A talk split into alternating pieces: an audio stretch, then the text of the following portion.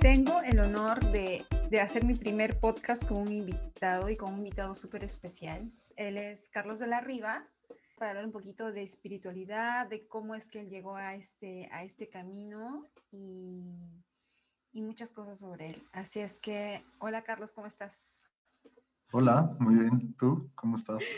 Súper bien y súper feliz porque este es mi primer podcast que voy a hacer acompañado de, de, de un hombre. Cuéntanos quién es Carlos de la Riva. Pues muchísimas gracias por la invitación. Gracias por el, el honor de ser el primer invitado en tu podcast. eh, pues muy feliz de estar aquí. Eh, yo soy Carlos de la Riva. Eh, vivo en la Ciudad de México. Actualmente tengo 34 años y pues como que esta es un, una parte de, de, nuestros caminos donde nos encontramos de algunos meses donde nos conocimos. Ya va a ser casi un año, de hecho, ¿eh? porque yo me acuerdo, no, pues quizás fue, va a ser un año en mayo o en abril, más o menos por ahí que comenzamos, quizás en el mismo momento, el mismo curso. Sí, correcto. Epic Self que, que, lo dio Esther, de hecho fue el, el, camino con el que yo comencé mi, mi, mi trayectoria con, con Esther Iturralde, primero hice Epic Self, luego me pasé a hacer Sherpa. Entonces, ¿cómo es que tú llegas a Epic Self? ¿Qué buscabas? Eh. ¿Qué pasaba en tu vida en ese momento? O sea, si tú el año pasado, yo sé que no quieres que te haga esa pregunta, pero lo voy a hacer igual si trata el año pasado, es más, si trata al año pasado eh, en, en, marzo, que fue antes de que, de que sepas de Pixel, antes de que te inscribas en Pixel. Ok, pues eh, mi, mi, parte de la historia es que llego a Epic Self como una, como un, no sé, como tal vez un mensaje, una señal que estaba buscando. Eh, a partir de un rompimiento amoroso, es cuando empiezo a cuestionarme qué es lo que había pasado en, en esta, en, en, esta situación. Eh, más allá de, del, o sea, un rompimiento, como más allá de, de, centrarse en la otra persona, como que yo personalmente estaba buscando qué es lo que había ahí para mí o qué, qué había sucedido de mi lado eh, y qué cosas podría aprender y mejorar. Y pues estuve un, un par de meses eh, pues leyendo mucho, estando mucho conmigo, haciendo mucho ejercicio de escritura. Y llegué a un punto donde ya sentía que había topado con pared, que ya eh, yo por, mi, por mis medios no estaba logrando eh, avanzar. Y pues de repente me, me llegó esta publicidad de, de, un curso que está enfocado completamente en trabajar en, en ti como persona, o sea, como, como individuo y pues me hizo mucho sentido como para lo que yo estaba necesitando en ese momento y me metí y fue justo cuando nos conocimos, fue justo ahí. Claro, de hecho yo acá en Canadá, tú en México y habían otras personas más que estaban en el curso y bueno, para los que no saben, eh, Epic Select es un curso que es dado por Esther Turalde, que es mi coach la coach de Carlos también. Y entonces es un, es un, es un curso que está hecho no para, no para sanar el corazón roto, sino para seguir las etapas de después del corazón roto. Entonces es como cómo aprendes a manifestar. Ves también eh, el lado que uno generalmente no ve cuando tienes un rompimiento amoroso, que es que hay algo en ti que está generando ciertos bloqueos emocionales y sentimentales por los cuales vas repitiendo el mismo patrón una y otra vez, que fue mi caso. O sea, yo creo que el rompimiento amoroso es el episodio en la vida de muchas personas, podría decir, en el que nos refleja todos esos bloqueos, ¿no? Sí, creo que es un, un proceso interesante el, pues, entrar a las relaciones, ¿no? Porque requieren apertura, vulnerabilidad, eh, pues abrir, abrir muchas puertas que, que, no, es, no están visibles en general a las personas con las que convives en el día a día. Y creo que es como un, choque de mares, de estas ganas que tienes de, de, ciertos proyectos, sueños que se tienen que realizar con otra persona, por eso entras en una relación pareja, pero también te confrontas contigo, con tus miedos, con tus inseguridades, con muchas cosas que en gran mayoría, en mi caso, eh, eran cosas que no había detectado, ¿no? En esa, en esa situación. Entonces creo que eh, a mí lo que me, me, me, llevó a esa situación fue a, a, lo que yo le llamo echarme el clavado hacia adentro, o sea, a entender lo que tú decías, ¿no? ¿Por qué, por qué sucede el tropiezo? ¿Por qué sucede el fracaso?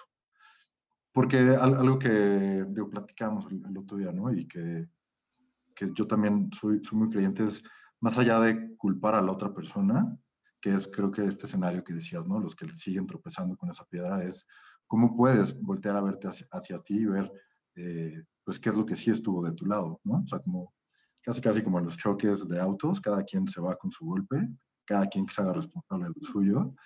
Y, y pues creo que hay, hay, hay, mucho provecho, ¿no? Cuando tomamos esa valentía de, de, ver hacia adentro y ver qué es lo que sí estuvo de nuestro lado. Sí, tienes mucha razón. Y hay algo que tú dijiste y que me llama mucho la atención, es el tema de la vulnerabilidad, porque generalmente se piensa que las mujeres somos muy, mucho más propensas a expresar nuestra vulnerabilidad que los hombres. Entonces, las mujeres eh, tendemos a, a, manifestar nuestro dolor, nuestra rabia, y lo extrapolamos y lo seguimos extrapolando hasta, que, hasta caer quizás muchas veces en algún tipo de victimicismo, ¿no? Pero no es usual ver a un hombre vulnerable porque nuestra sociedad latina nos impide muchas veces, eh, no es que impida, sino que está, no es normal que un hombre sea vulnerable porque los hombres no lloran, porque los hombres eh, no están tristes, porque los hombres son valientes, ¿no? Entonces, me imagino que de ese lado también te ha tocado vivir cierta, cierta diferencia con respecto a, a cómo muestras tu vulnerabilidad. En esta relación que terminaste, la que te hizo como el, el parteaguas y dijiste, bueno, ya aquí le meto el freno y quiero ver un poco más hacia adentro, pero ni siquiera es que tú viste hacia adentro porque tú ya llevabas tiempo atrás haciendo todo este recorrido, o sea, tú ya sabías de muchas cosas. Para mí fue diferente, o sea, para mí fue, tuve un episodio bastante, bastante difícil en mi vida y ahí fue cuando yo le meto el freno y yo comienzo a ver muchas cosas, cuando comienzo a decir, ok, por aquí no es, hay algo que realmente que estoy haciendo súper mal. Así es que, o sea, sí, sí le puse el freno. En tu caso no fue eso, o sea, en tu caso tú ya tenías cierto background de cómo iba, de cómo iba este asunto. En mi caso, yo comencé a ver esto de las leyes universales, yo comencé a ver esto del enneagrama, esto de, de si hay algo dentro de mí, o sea, el mirar hacia adentro comenzó a partir de este episodio difícil. Para ti, ¿en qué momento fue que comenzaste a ver hacia adentro? Hace un camino de pues, ya un par de años de estar como que poco a poco ir siendo más consciente, eh, buscando herramientas, profundizando cada vez más. Y algo que se me hace lindo de lo que acabas de decir, o sea, en esta comparativa de entre tu caso y el mío, en qué momento cada quien hace ese, ese clavado, es que en realidad no importa qué tan trabajado o no trabajado estés, corres el peligro de, pues, de que te pasen esas cosas, ¿no? Es parte de, del, del, del, volado de entrar en una relación, de exponer sentimientos, de ser eh, pues abierto, de mostrar tus miedos. Entonces, eh, pues creo que lo, padre de esta situación es que no hay eh, garantía de que por más que leas, estudias, estudias, te eches un clavado, vas a... o sea, na, nada te garantiza como un cierto éxito, ya sabes, como que sigues aprendiendo a pesar del tiempo que vaya sucediendo y que vayas recorriendo. Claro, definitivamente, o sea, nada te garantiza y nada te garantiza tampoco que si te leíste dos, tres libros, hiciste cinco cursos con quien fuera, ah, ya pues estoy sano, ahora este, soy un ángel y todo lo que haga va a ser felicidad y nunca más me voy a sentir triste. Y aquí pues todo va a ser positivo porque no, no se trata absolutamente nada de eso, sino para mí ha sido una experiencia en la que, ok, lo que aprendo lo tengo que practicar, porque si no lo practico pues voy a estar en la mierda otra vez y es eso, ¿no? O sea, yo a veces veo tu Instagram y digo, ¿cómo es que puedes leerse tantos libros? O sea, a mí me cuesta leer uno, Pero lo que sí no me cuesta es cuando leo algo, lo leo, pero sí con, con el corazón, tomo mis notas y todo, y, luego, la, luego lo trato de integrarlo en mi vida, trato de integrarlo en mi día a día, así como los ejercicios de respiración, que si hoy día, hoy día me sentía en el trabajo súper estresada y trataba de hacer un poco de respiración alternada y sentirme más tranquila y todo eso. Entonces, yo creo que es, es eso, ¿no? Tú dices, hace dos años yo comencé a sentir que realmente había cosas que yo tenía que ver hacia adentro. ¿Cuál crees tú que fue la primera herramienta que realmente hizo el clic? Que dijiste, ah, bueno, sí, pues por aquí sí va, o sea, sí estoy viendo hacia adentro. O sea, creo como herramienta, creo que es el hecho de atreverte a, a tocar lo que te duele. Y para eso hay, hay herramientas, ¿no? Hay como diferentes cosas que te pueden ayudar como a sacar la información a, a eso que dolió o a ese dolor. Este, personalmente yo sentía como desde hace unos años como una idea de vida en general, de en dónde quería estar, de cómo quería ser, como que me empecé a definir, como a ponerle Carlos de la Riva dos puntos, Carlos de la Riva es puntos, ¿no? qué es lo que hago, cómo me veo, qué quisiera estar haciendo. Y pues poco a poco, o sea, un, camino de ir trabajando como todas estas cosas que he querido lograr, tener, hacer, eh, trascender. Y pues en ese camino hay, han habido tropiezos, o sea, como ahorita en el comentario anterior, ¿no? O sea, como que no hay, no hay proceso infalible o no hay técnica infalible, más bien hay aprendizajes, o sea, hay libros, ayudan, hay herramientas, está padre, pero hasta que no sales y no lo haces y no vives en realidad y, tienes que tropezar de algún modo u otro, ahí hay aprendizaje. Entonces, como que si decides verlo y si decides abrazar ese dolor o ese fracaso, eh, pues ahí hay mucha información que se puede revelar para la siguiente ocasión que suceda, pues tal vez sea, logres esquivarlo, sea diferente o, o ya vayas con mayor entendimiento.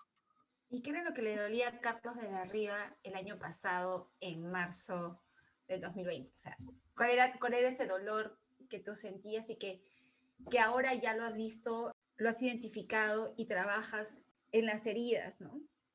¿Qué es eso que te generaba ese bloqueo emocional?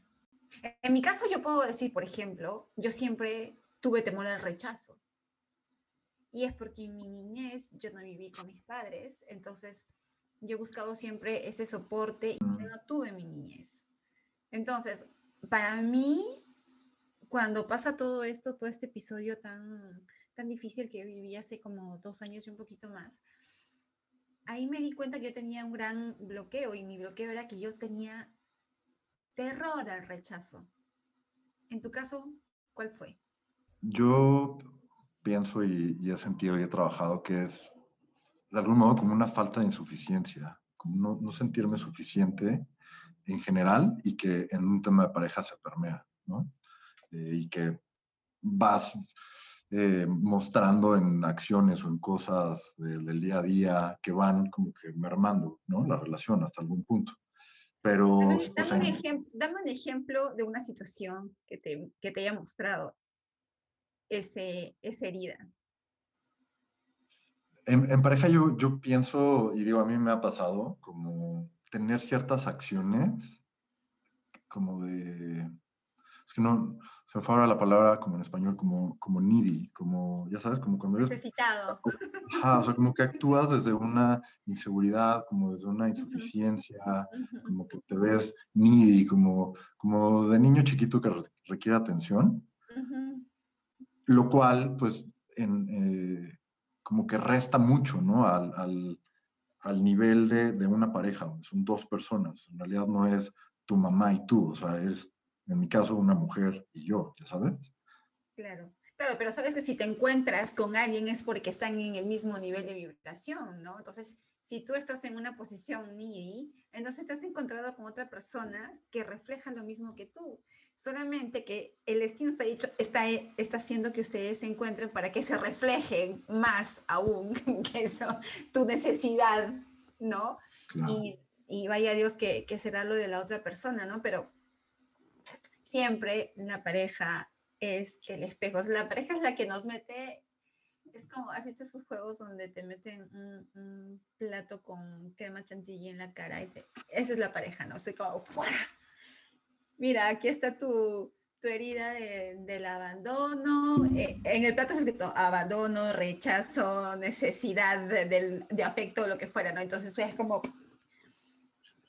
También una analogía que se me hace interesante, pero es como, como si tu pareja en realidad te estuviera agarrando un espejo, como si te estuvieras probando un outfit y en realidad te está ayudando a sostener un espejo y te empieza a reflejar muchos ángulos que en realidad no te ves cuando estás solo o en el día a día, ¿no? Y que o sea, que parecía como magia de que, ¿por qué cuando estoy en una pareja se muestran estas cosas? Pues que en realidad ya estás logrando obtener otra perspectiva y tú te estás poniendo en otra postura que no es tu zona habitual, ¿no?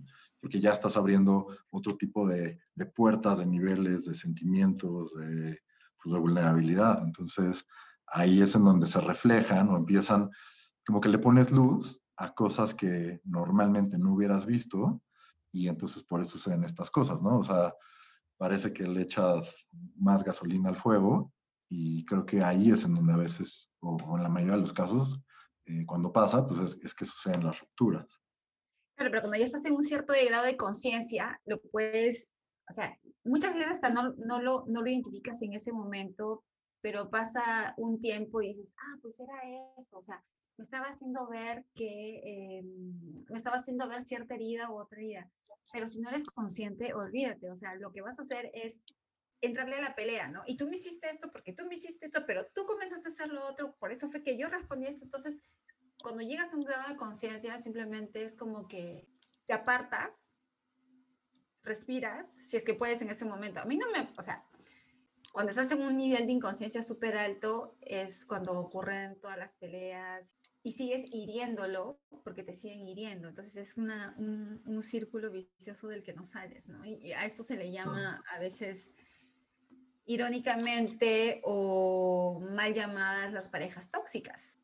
Claro, y, por ejemplo, o sea, si, si quitáramos de la ecuación el término como nivel de conciencia, como para que no existiera así como de, wow, o sea, hay gente más elevada que otros. Eh, lo que pasa también cuando no decide, cuando vas a ciegas ante estas situaciones, pues por eso te enganchas y por eso vemos estos casos de personas que todavía después de que terminaron una relación, siguen años y años ahí, ya sabes, como pegándose, Ajá, como que la persona ya se fue, pero no la han soltado en realidad. Sí. Entonces, eh, pues sí, o sea, es parte de, de, esa inconsciencia o de esa no aceptación hacia un nivel eh, más profundo de algo que podrías animarte a ver y tocar para poder dejar ir, ¿no? Y ahora que hablas de eso de soltado, ¿para ti qué es soltar? Pues no, no, no cargar equipaje extra que no, no te corresponde. sí, yo creo, yo creo que yo creo que es eso, yo creo que también soltar es como como ya como que lo recuerdas y ya no te genera ninguna, ninguna emoción, ¿no? Porque a veces cuando recién terminas y, y no lo has soltado, te hablan de esa persona o te dicen lo que fuera de esa persona o simplemente la ves y es como que tienes un dolor de entrañas que te sube. Pero yo creo que cuando lo sueltas es cuando ya pues lo ves y, y no, te, no te hace nada, ¿no? O, yo creo que lo máximo es como que sentiría cierto tipo de cariño y ya, nada más. Que también es interesante pensar en, o a mí me gusta hacer ese análisis en que en realidad la otra persona ya está viviendo su vida, o sea, siempre lo ha hecho y cuando termina una relación sentimental, la persona sigue viviendo su vida en realidad. Entonces, el único que se está proyectando es cada uno de nosotros, ¿no? Porque pues si esa persona sube una foto o no la sube, pues es su vida en realidad. Entonces, pero no, pasa, nos pasa a todos, como que, ya sabes, como que ver la foto te genera un sentimiento o escuches el nombre. En realidad no es la otra persona, eres tú el que eh, sigues teniendo ahí como una señal, un foco que te dice, oye, tal vez por aquí podrías analizar que tal vez todavía no se ha ido esa persona para ti. Exacto. Y eso me ha hecho recordar a, lo que la vez pasada hablábamos y yo te, yo te preguntaba sobre, sobre la chica con la que estuviste en el tiempo que hiciste el podcast con Esther. Y, como tú eres un poquito reservado, por no decir bastante reservado, pero lo único que me dijiste fue, sé que ella está feliz. Y no sabes cómo eso se me ha quedado grabado en la cabeza, porque muy pocas veces, muy pocas personas se alegran o sienten, sienten la felicidad de otra persona como la suya, sobre todo de la ex. A mí no me gusta decir ex, bueno, en fin. Porque es como cierto sentido de pertenencia todavía, ¿no? Es como todavía sigue siendo mío, pero ya no es. Para mí es como, pues ahora, ahora es, no sé, solamente una persona, ¿no? Pero bueno, háblame un poco de cómo te va con el tema de la manifestación. ¿Cómo fue que comenzaste a manifestar? ¿Cómo fue que te diste cuenta del gran poder de manifestación que tienes? Eh, pues ha, sido un proceso también interesante como de ir descubriendo y, sin misticismo el, el, poder de la mente. O sea, que es algo que en realidad siempre está sucediendo, pero no es algo que aprendamos en realidad, o no es algo que se, que se enseñe, que se platique, ni siquiera que se hable, ¿no? O sea, en realidad tú mismo estás creando. Exacto, todos eso es un hecho, porque, y lo puedes pensar hasta en cosas muy sencillas, o sea, te puedes parar el viernes en la mañana y decir, ok, bueno, el sábado voy a ir a ver a mis papás, en la noche voy a cenar con mis amigos y el domingo voy a ver un partido y duermo temprano. Sea, en realidad ya estás trabajando estas cosas a futuro que quieres que sucedan. Eh, siento que ahora eh, este nuevo acceso que hay como a este, a este tema de conversación, para algunas personas puede sonar como a, un poco como a, no sé, como misticismo, como chafa, como de, ay, ajá. Pero en realidad es un proceso que sucede, o sea, cognitivamente está pasando. Eh, yo me di cuenta que a, través de, de donde estaba centrando mis pensamientos, era el resultado que estaba obteniendo, ¿no? Eh, o sea, si habían ciertas cosas que no me estaban saliendo, era porque en realidad el foco de mi mente o la atención estaba en ese tipo de resultados. Eh, también ha sido algo que, que, he estado trabajando mucho más en forma y más consciente en este tiempo, en estos años, como para poder entender que en realidad nosotros siempre estamos en control de lo que sucede, pero lo vamos haciendo con los ojos cerrados o como si no quisiéramos tomar el volante de nuestro propio auto. Cuando lo haces y cuando empiezas a descubrir el gran poder que tiene el ser consciente de, cada cosa que sucede, desde las muy chiquitas hasta las muy grandes, eh, te va ayudando mucho a que puedas entonces trabajar en, ideas más complejas, en, en, no sé, tal vez cosas más grandes, pero sí es algo que personalmente he, estudiado, he experimentado y que soy muy consciente y muy creyente del poder que tiene eh, ser consciente de esa gran herramienta que tenemos que es la mente y la creación. Sí, de hecho, este, todos tenemos el poder de manifestar, o sea, lo hacemos siempre, como tú dices, pero el tema es en aprender a manifestar lo que requerimos para, para ser felices en realidad. Podemos eh, manifestar muchas cosas que tal vez nos pueden ah, ayudar a, seguir nuestros bloqueos emocionales también. De mi lado, yo creo que te conté con las herramientas que, aprendí, yo comencé a manifestar muchas cosas y, y, la verdad estoy muy feliz con eso. Después de terminar el curso que hicimos juntos, me imagino que tú seguiste todavía investigando, analizando, eh, leyendo. Si te pregunto ahorita, ¿qué es lo que Carlos de Arriba lee ahorita? ¿Qué es lo, qué es lo que estás leyendo ahora? El, el, libro actual que ahorita tengo eh, se llama Frequency. Lo, estoy leyendo en inglés, se llama Frequency y es de una autora que se llama Penny Pierce. Ok. ¿Y qué tal? ¿De qué trata el libro? Eh, es un libro que habla puntualmente sobre el... Se centra mucho en la, en la vibración lo que la autora le llama home frequency, son la vibración como innata o, natural que cada uno tenemos.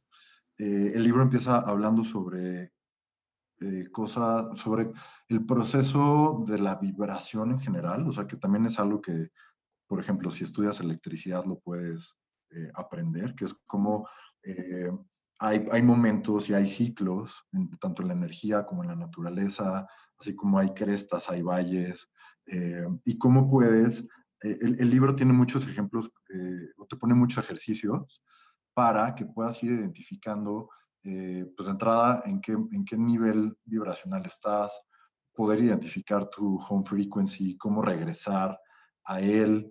Eh, hay una parte que me gusta mucho que habla sobre el corazón, como, como el órgano del corazón es eh, este órgano que pulsa y que en realidad le está mandando las pulsaciones al resto del cuerpo. Entonces, habla sobre cómo cuando hay enfermedad en el cuerpo es porque eh, esa, esa, pulsación o ese eh, razonamiento que hay en el cuerpo no está sucediendo de forma natural. Entonces hay, hay algo ahí que puedes eh, pues como que investigar o, analizar para encontrar por qué se está manifestando esa, esa enfermedad. Pero es el libro que ahorita estoy leyendo. Ahora que hablamos de frecuencia, ese, ¿cómo cambia tu entorno cuando tú comienzas a vibrar en otra frecuencia? Mira, lo que te contaba la vez pasada, cuando hace dos años yo tenía otro círculo de amigas. Eh, inclusive conversaba más con cierto tipo de familiares. Y ahora ya no tengo el mismo círculo de amigas. Tengo otras amigas que son súper diferentes. Ya no tengo el mismo contacto con, con, con ciertas personas en mi familia. Y yo creo que el hecho de vibrar un poquito más alto ahora me ayuda en todo sentido. Incluso con la gente que me rodeó en el trabajo son gente súper diferente a la, con, a la gente con la que me rodeaba antes. Entonces, en tu caso ha pasado lo mismo, o sea, tu entorno ha variado ahora del Carlos de arriba de hace dos años a este Carlos, tu entorno ha variado. Sí, totalmente.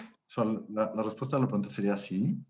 Eh, creo que retomaría un poco el comentario o la pregunta anterior, que es cómo cuando tienes claridad ante las cosas que quieres, desde lo más sencillo, ¿no? Lo que decías del día, de claridad en lo que haces en el día, hasta claridad que vas a hacer en el mediano o largo plazo, cómo te ayuda a enfocarte en lo que en realidad quieres y los pasos que tienes que seguir, y eso automáticamente se permea a quién va a estar acompañándote en ese proceso, ¿no? Y creo que ahí es donde a veces también, por ejemplo, en tema de relaciones, eh, sucede esto como de, hay alguien que quiero mucho, pero que ya no estamos como en la misma sintonía, ¿no? Que ya no estamos en, o en la misma frecuencia o en el mismo canal, como sea que cada quien le llame.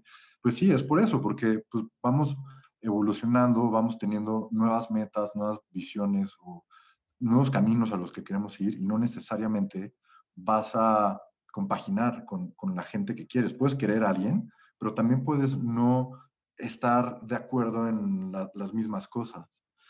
Entonces, eh, pues, la, respuesta sería sí, sí, o sea, sí ha cambiado mi entorno porque creo que me he enfocado mucho en, en, darme cuenta en, ok, estas son las cosas, o más bien, esto me sucedió, esto es algo que de plano no quería, y entonces, ¿qué es lo que sí quiero? ¿no? Por ejemplo, o sea, eh, y entonces e, esa, esa definición y esa claridad te ayuda mucho, a mí me ayuda mucho a, poder tomar acciones más certeras para ir hacia donde quiero. Entonces, hoy podría decirte que estoy en donde sí me imaginaba hace dos, tres años. ¿Ah, sí? ¿Dónde estás?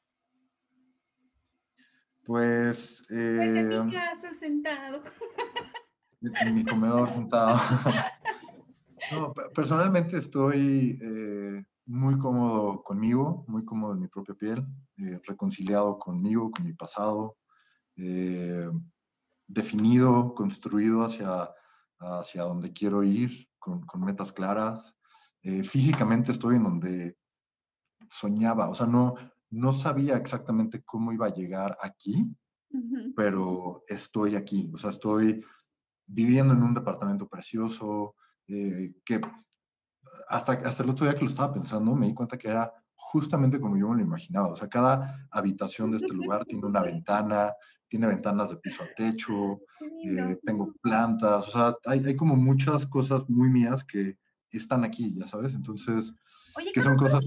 ¿cuál es tu eneatipo? Perdón que te, que, que te interrumpa. ¿Cuál es tu eneatipo? No recuerdo cuál era mi eneatipo. ¿No recuerdas? Yo soy cuatro. Entonces, la gente que es como que muy, muy intuitiva, muy de, muy de sentimientos, muy, este, muy sensible, generalmente somos los en el tipo 4. Así es que cuando tú me hablas de plantas y esas cosas, digo, pero eso soy yo. Yo soy el señor de las plantas. bueno, bueno, era eso, ¿no? Sí, definitivamente nuestro entorno cambia cuando subimos nuestra vibración. Y también algo que es súper chévere es que uno aprende a identificar en qué vibración está. O sea, para mí es como, estoy vibrando súper bajo, me siento súper triste. Como decía Esther en uno de sus podcasts, ¿no? Si te sientes triste, mejor empútate, que es una vibración más alta que la tristeza. Bueno, yo casi siempre estoy en el empútate que en la tristeza, pero prefiero estar ahí. Así es que... ¿Sabes qué me está pasando últimamente? Eh, digo, como referencia, yo vivo solo. Ahora con la pandemia he tenido que pasar mucho, muchos periodos de tiempo solo. Eh, o sea, de que de repente no veo a mis papás o de que pasa un tiempo para ver a mis mejores amigos. Eh, ahora, como, como o cuando, la forma en la que puedo definir en dónde estoy es cuando salgo a la calle y veo cómo me tratan las personas.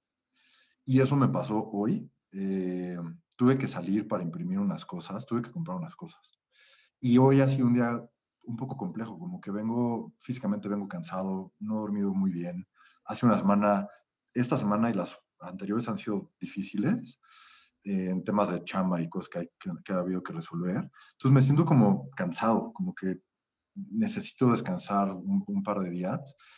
Y me doy cuenta ahora, justo hoy que salí, la forma en la que estas personas me, me estaban ayudando o atendiendo, o la, la, respuesta que yo tuve de ellos, para mí fue como de, ok, tal vez aquí tengo que poner atención, porque la forma en la que estén ellos tal vez es como estoy yo, ¿no? O sea, tal vez la, el tono de mi voz, mi, mi presencia, mi, la forma en la que me perciben es de algún modo baja, que su respuesta está haciendo algo que yo percibo como bajo, ya sabes. De no es que hayan sido groseros, pero no nos reímos, no fue, buenos días, ¿cómo están? Muy bien, ok, yo también, ¿no? O sea, fue como de, sí, esto, lo otro, ok, bueno, bye, no hay bolsa, ok, no hay bolsa.